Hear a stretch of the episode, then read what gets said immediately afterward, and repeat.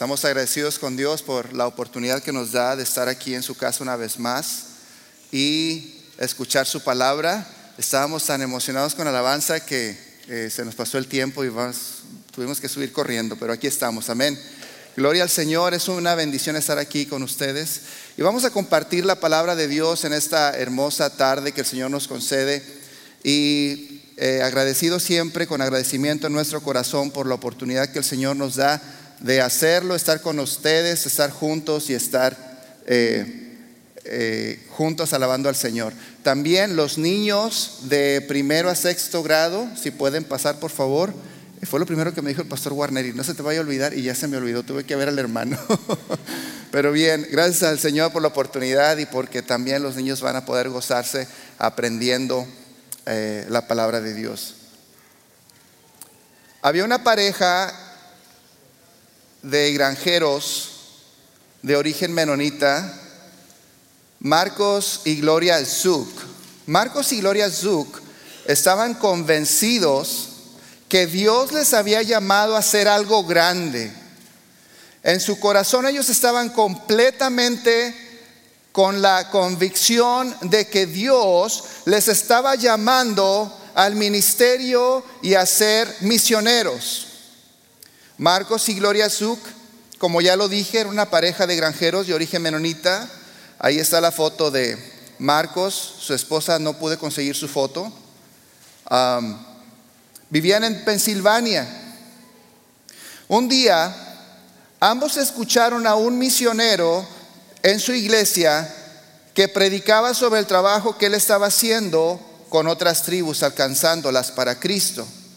Y ellos sintieron en su corazón en ese momento que Dios les estaba llamando a las misiones.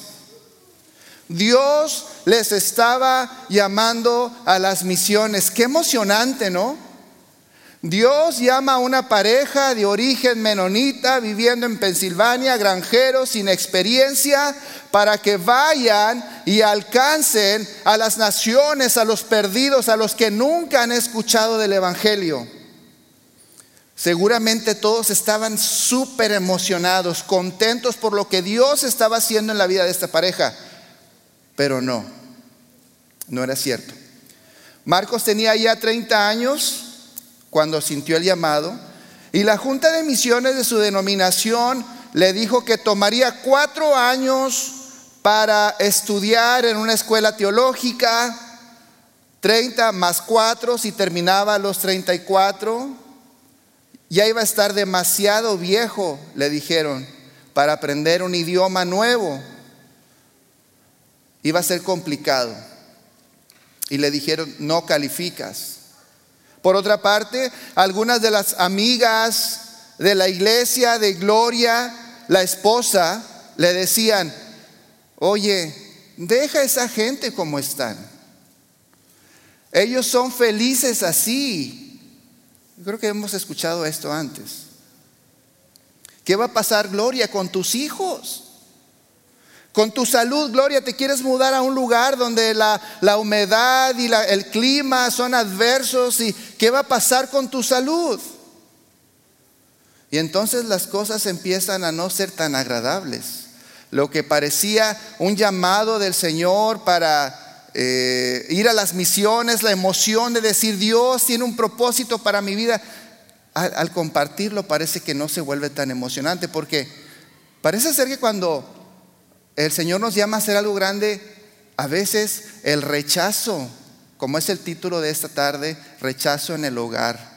De quien menos lo esperamos, el rechazo, eh, los comentarios negativos, a veces no necesariamente vienen de los de afuera, sino de los de adentro. Sin embargo, convencidos de que era la voluntad de Dios, Marcos y Gloria Zuc tomaron un curso en una organización que posiblemente usted ha escuchado, se llaman Nuevas Tribus, curso más corto, no tuvieron que ir cuatro años. Y al culminarlo, fueron enviados por su iglesia a la tribu de los Mouk. Posiblemente han escuchado ustedes en Papúa, Nueva Guinea, por ahí hay un mapa también del, del, ah, del lugar. Ahora imagínense, no era ir con el vecino, si usted está viendo el mapa en este momento, era atravesar todo el, el Océano Pacífico. Una pareja de menonitas, él sin estudios prácticamente había terminado la secundaria, una formación es más que la formación que le había dado su iglesia. Y el Señor los lleva. Y al final vamos a hablar un poquito de cómo termina esta historia. Los vamos a dejar en suspenso hoy. Bueno, hasta el final del sermón.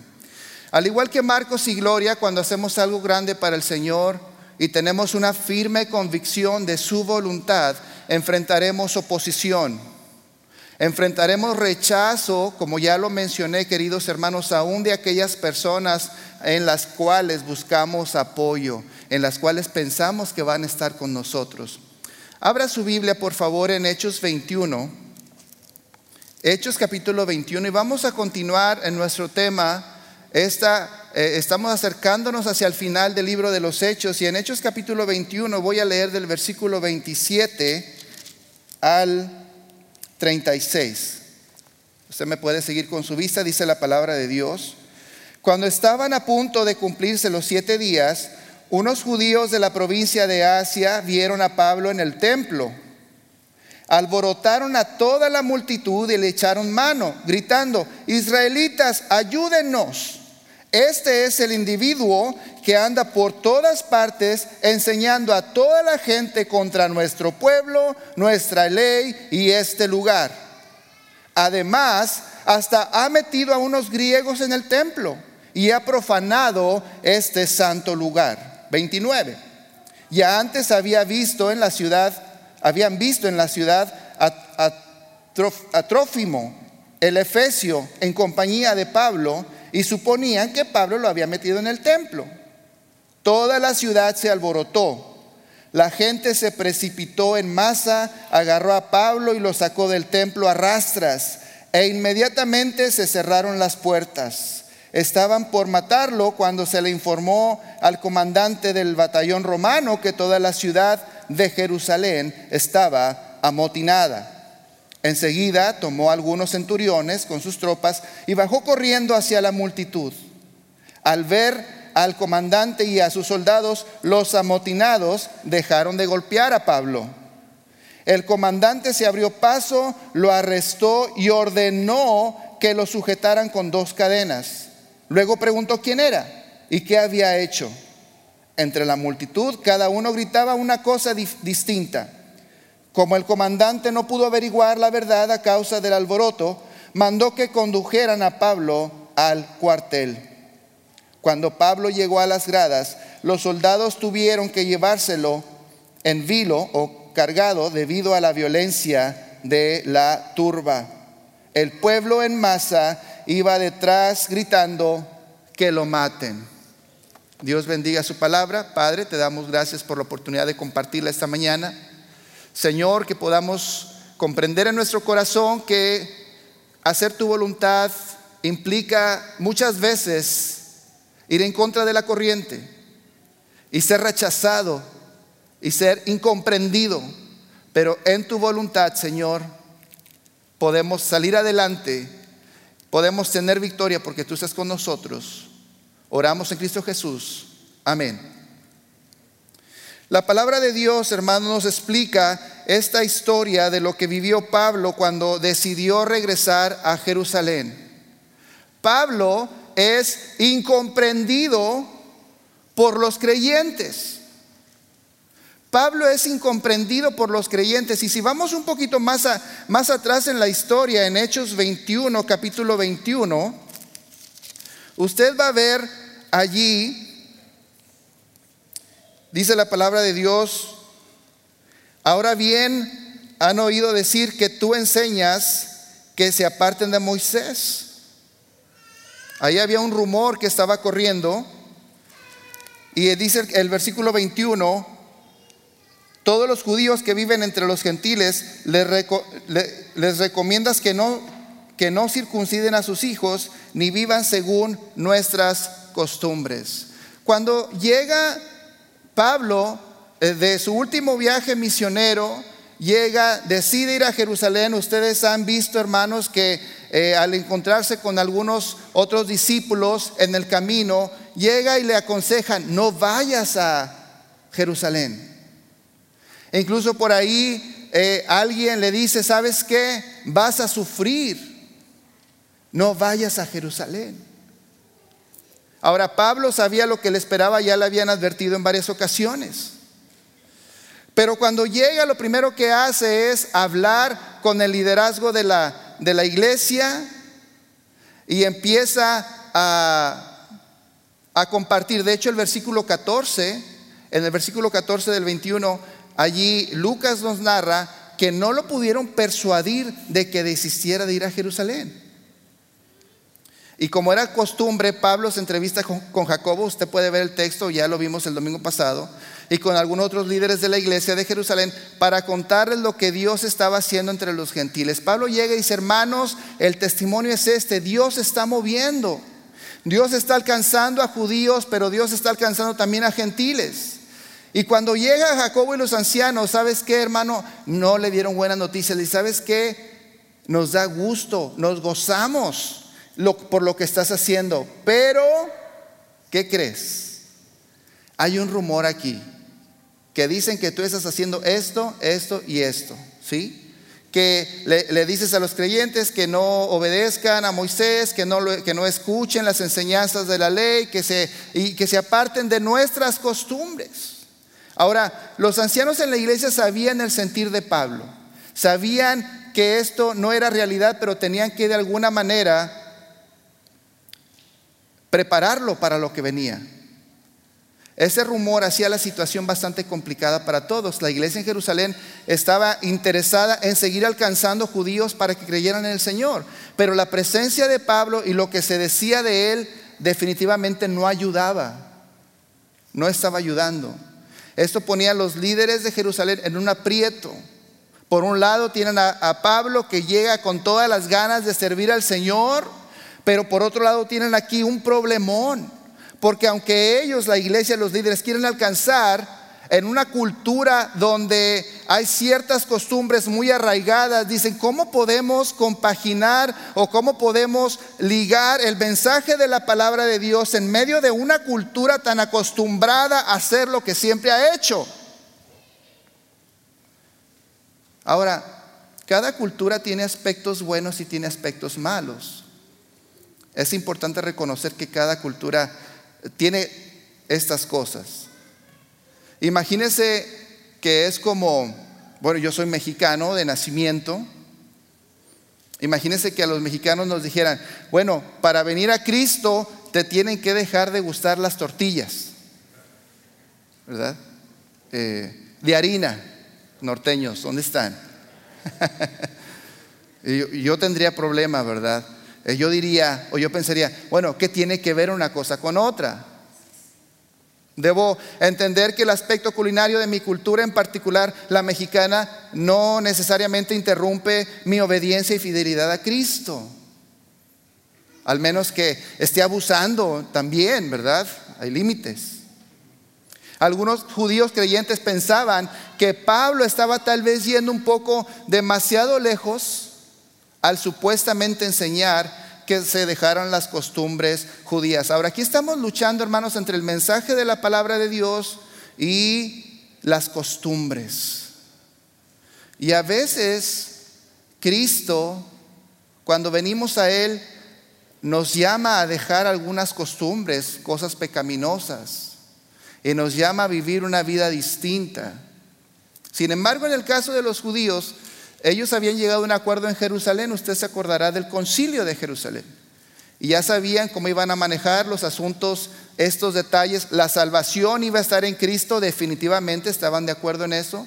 En nadie más había salvación más que en el Señor Jesucristo. Que el Señor Jesús dijo, yo soy el camino, la verdad y la vida. Y nadie viene al Padre si no es por mí. Eso lo entendían muy bien.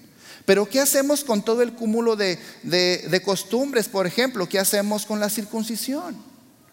Muy arraigada y ordenada en la cultura judía. Algunos de ustedes, queridos hermanos, eh, tal vez de un trasfondo religioso de la religión tradicional.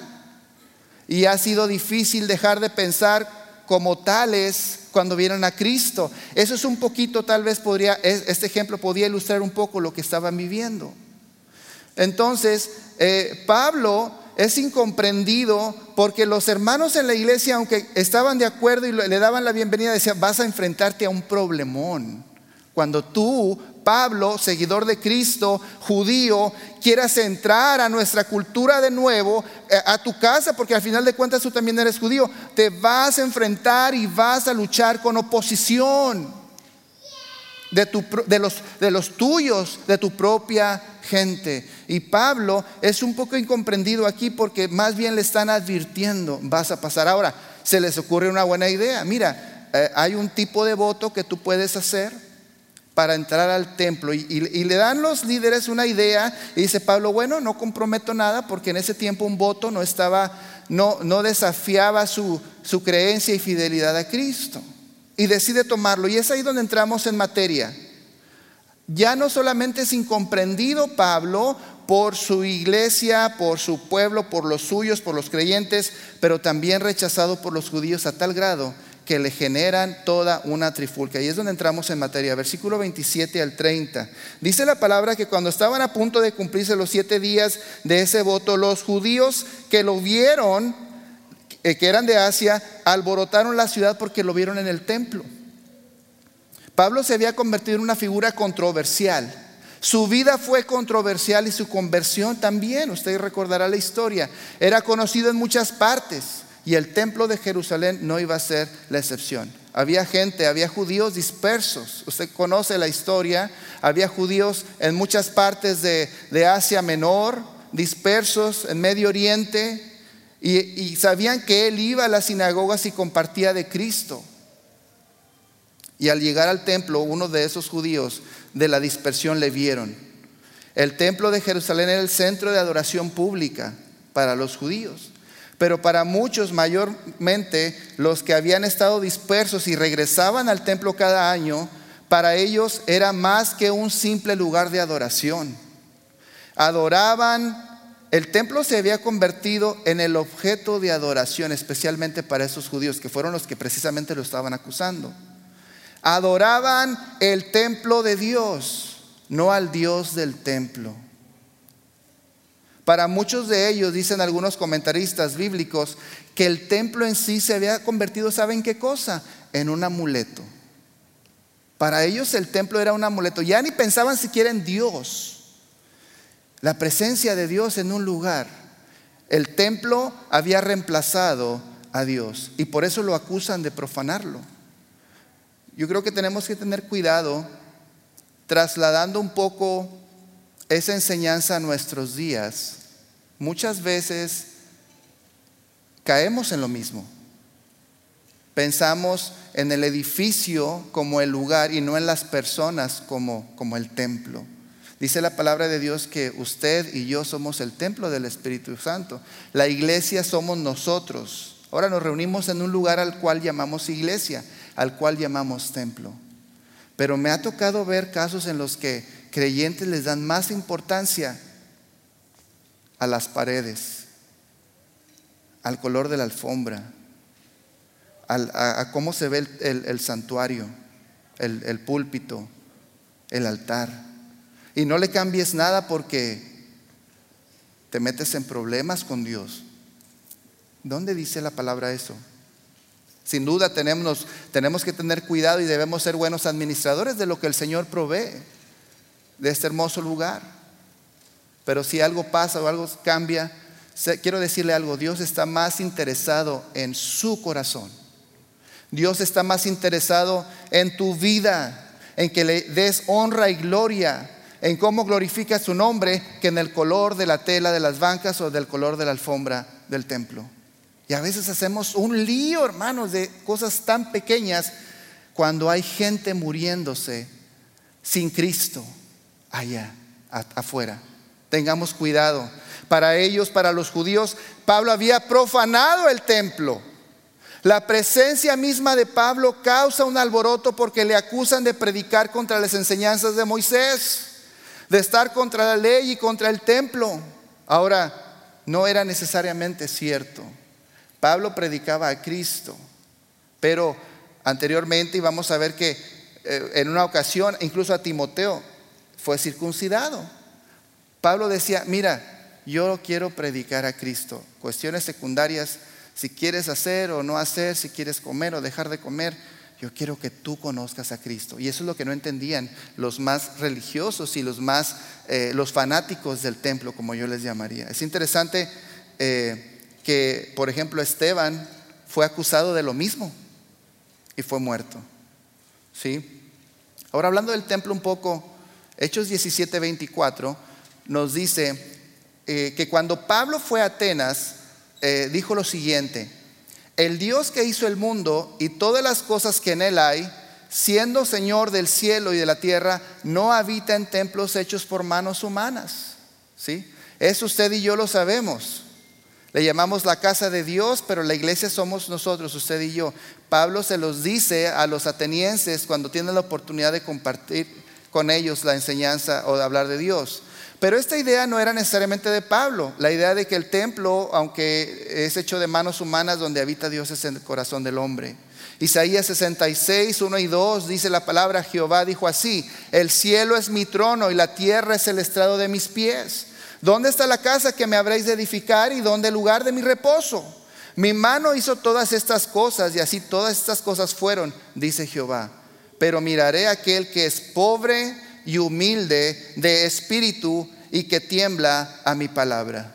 El Señor está más, aún desde los profetas vemos cómo en la misma palabra, en los mismos profetas Dios está diciendo, no habito en templos hechos de manos. El cielo es mi hogar, la tierra es donde reposo mis pies, hablando eh, figuradamente. Y, mi mano creó todas estas cosas. Estoy más interesado en un corazón sencillo, en un corazón humilde. Son las cosas que le interesan a Dios. Pero los religiosos decían, Pablo está profanando este santo lugar. Y debemos de tener cuidado también nosotros, hermanos, cuando esas cosas suceden. Cuando el hecho de nuestra adoración ha cambiado y ha dejado de ser Dios para volverse un edificio una banca, una cortina, un estilo de música, un grupo pequeño. ¿Cómo saber si mi adoración ha sido desviada? Preguntémonos, ¿qué pasaría si Dios quitara la música? ¿Qué pasaría si Dios en mi adoración o en mi caminar con Cristo, Dios decidiera quitar la banca cómoda cada domingo? ¿Seguirías asistiendo a la iglesia? ¿Seguirías adorando al Señor? ¿Qué pasaría si, por ejemplo, en, climas tan húmedos como el nuestro, ayer estuvo súper húmedo, no sé cuántos lo sintieron, eh, ¿sabes qué? Ya, no hay aire acondicionado. ¿Cómo le haríamos? ¿O dejaríamos de participar o de asistir a la iglesia? ¿Dónde está puesta nuestra adoración? Pablo también es acusado de supuestamente introducir gentiles. Evidentemente no había lugar para los gentiles en el servicio de adoración a los judíos. Era una, era una religión exclusiva, no inclusiva. Ahora quiero decir algo, queridos hermanos, nuestra, nuestra fe en Cristo es exclusiva porque solo Cristo nos lleva al Padre. En ese sentido sí somos una fe exclusiva porque está exclusivamente puesta en el Señor Jesús. Pero Cristo hizo la entrada inclusiva. Porque ahora tanto judíos como cualquier otra nacionalidad puede venir a Dios. Yo no necesito ser judío ni hacerme judío de religión para poder acercarme al Padre, porque si tengo a Cristo, tengo la vida. Amén. Si tengo a Cristo, tengo acceso al Padre. Cristo quitó la etiqueta de exclusividad y abrió la puerta para que todos tengan acceso al Padre por medio de Él. La sangre de Cristo compró la entrada para que todo pecador tuviera y tenga la oportunidad de venir a Dios. Qué tremendo la obra de Cristo. Amén, hermanos. También, queridos hermanos, Pablo es rechazado vimos incomprendido por la propia iglesia, por el pueblo de Dios, por los discípulos. Pablo es también rechazado por los judíos porque trae estas ideas y, se le acusa de, de estas cosas, pero también, para cerrar con broche de oro, como dicen, Pablo es arrestado por los romanos. Y es una ayuda inesperada definitivamente. ¿sí? Eh, la segunda parte en el versículo eh, 31 al 36 usted va a ver allí que tuvieron que arrestarlo para salvarlo de la trifulca porque lo estaban acosando y lo querían matar. estaban dispuestos a matarlos. Ahora, históricamente, déjeme decirle que podían hacerlo de manera legal, podían matarlos, sí.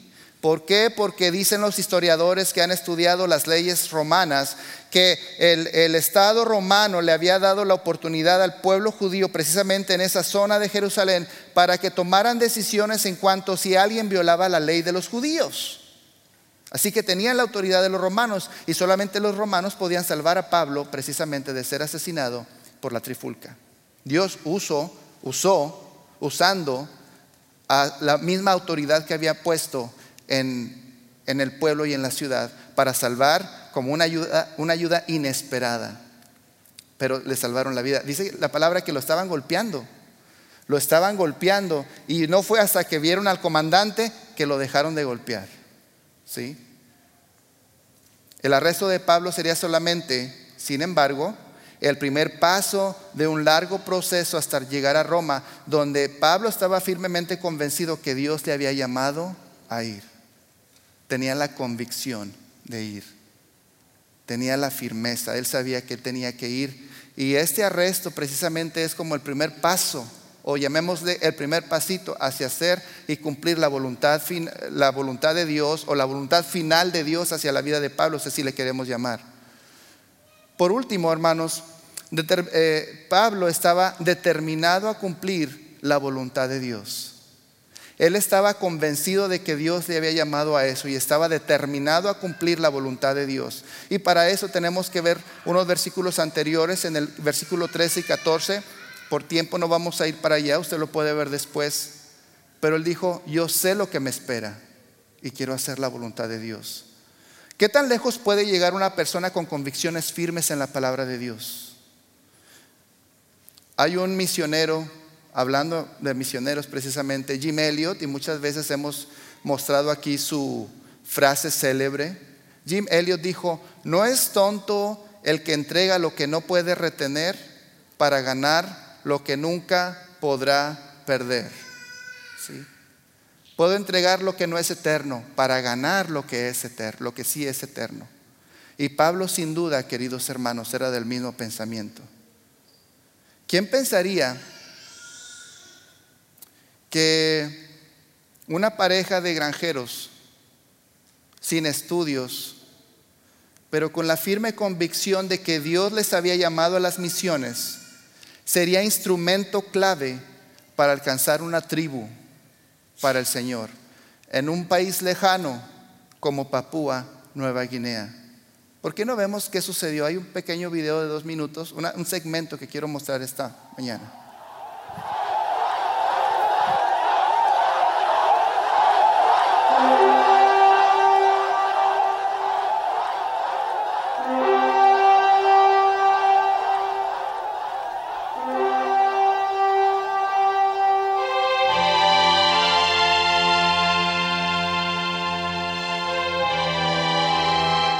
Zook, hemos considerado su interés en nuestra junta misionera y lo siento.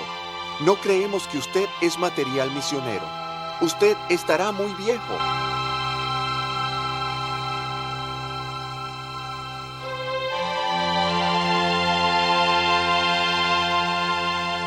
Gloria, no te preocupes tanto por esa gente. Considera tu salud. Piensa en tus hijos.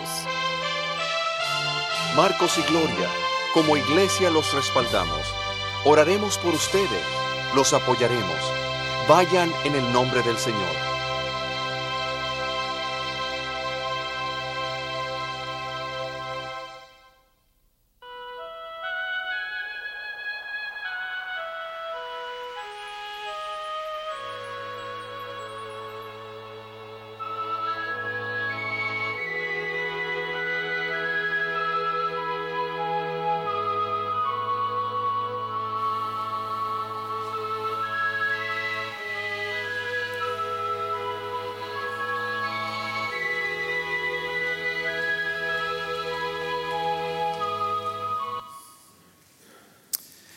Alcanzaron a la aldea para el Señor.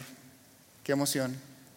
300 personas en una aldea, en un lugar tan lejano, porque Dios usó a alguien que decidió que sus convicciones serían tan fuertes para traer la honra y la gloria al Señor y alcanzar a los perdidos. Pablo tenía esta, esta convicción personal en sí mismo y ojalá usted y yo podamos llegar a esa convicción.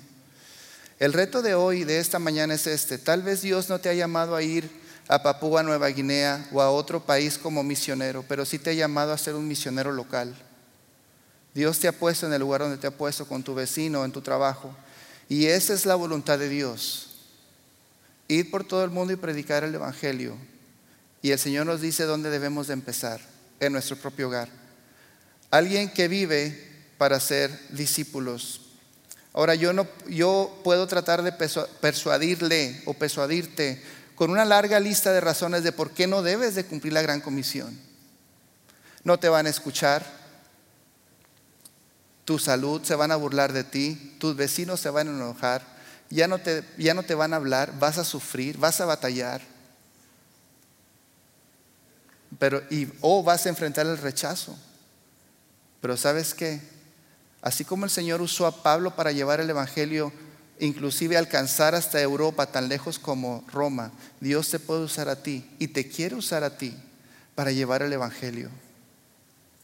la familia Zuk fue usada por el Señor para alcanzar esta aldea de 300 personas solamente, 300 personas.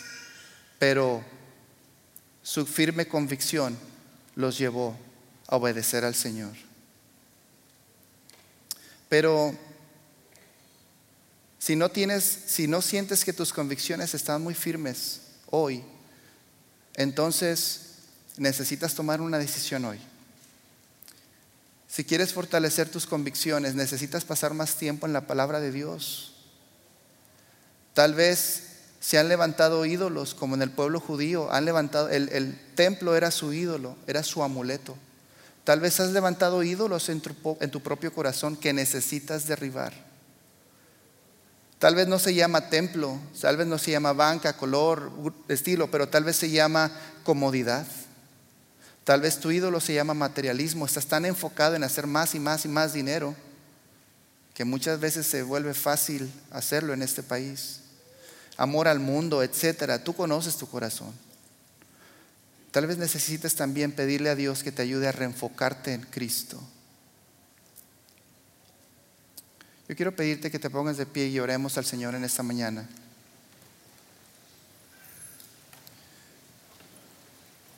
Que no tengamos temor al rechazo, a la oposición, a la falta de comprensión.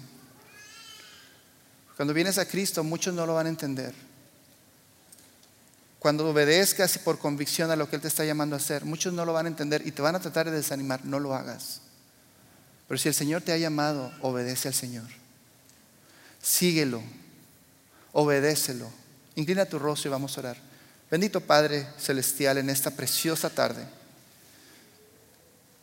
¿Cuánto nos motiva el saber, Señor, que hay siervos tuyos como Pablo que no tuvieron temor del rechazo y cuya prioridad era hacer tu voluntad, obedecerte? Señor, porque cuando emprendemos el llamado tuyo, el hacer tu voluntad, Señor, no es fácil. Vamos a encontrar oposición, vamos a encontrar rechazo aún de nuestra propia gente, Señor. Y muchos de nosotros lo hemos vivido. Cuando emprendemos algo que estamos convencidos que tú nos estás llamando a hacer, Señor, mil cosas salen en favor, en contra. Pero en esta hora, Señor, yo te pido que este día, en este primer mes de este año 2021 y con los retos que hemos tenido, Padre, que podamos tomar la decisión de decir, Señor, yo este año quiero obedecerte, quiero ser una persona de convicciones, que haga tu voluntad, derribo todo eh, ídolo que se haya levantado en mi corazón y me reenfoco en Cristo una vez más. Que esa sea nuestra oración, Señor, hoy. Y que seamos obedientes. Que no nos importe el rechazo, la burla, el desprecio, con tal de saber que tú estás de nuestro lado y que tú nos llamas a seguir adelante y a servirte. Gracias Señor por los misioneros, los que han ido, pero también los que nos hemos quedado, que podamos, Señor, también ser misioneros en nuestro propio lugar, en nuestra propia casa, con nuestros propios vecinos y en nuestros propios trabajos. En el nombre de Cristo te lo rogamos. Amén y amén. Que el Señor les bendiga.